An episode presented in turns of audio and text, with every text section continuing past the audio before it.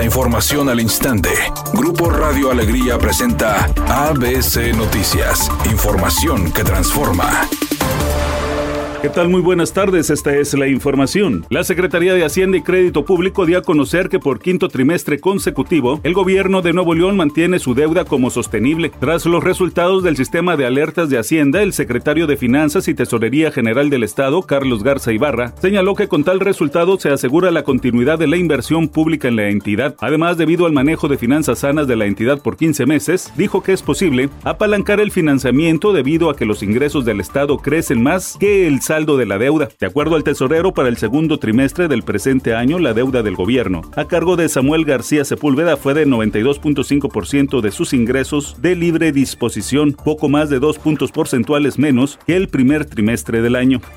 La Fiscalía General de la República destruyó en Reynosa, Tamaulipas, 25 vehículos de los denominados monstruos con blindaje artesanal, los cuales fueron asegurados por elementos de la Secretaría de la Defensa Nacional luego de sostener diversos enfrentamientos con miembros del crimen organizado en aquella entidad. Con tal destrucción, dijo la Fiscalía General, se dio cumplimiento al programa Destino de Bienes y Objetos del Delito dispuesto en el Código Nacional de Procedimientos Penales, el cual contempla la destrucción de objetos que son instrumentos del delito. Para ABC Noticias, Felipe Barrera Jaramillo desde la Ciudad de México.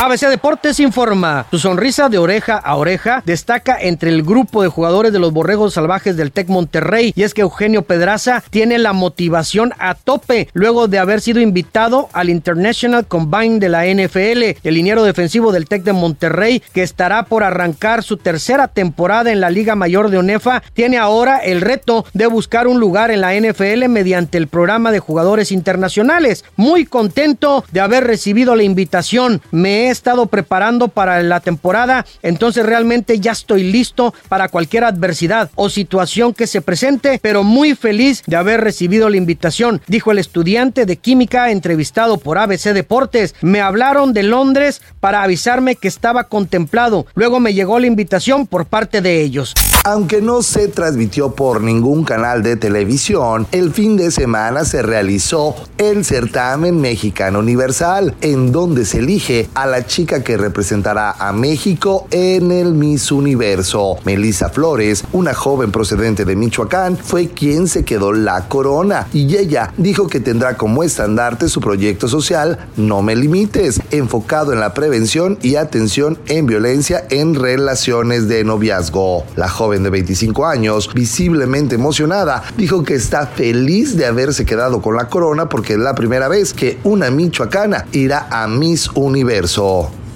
Redacción y voz, Eduardo Garza Hinojosa. Tenga usted una excelente tarde. ABC Noticias, información que transforma.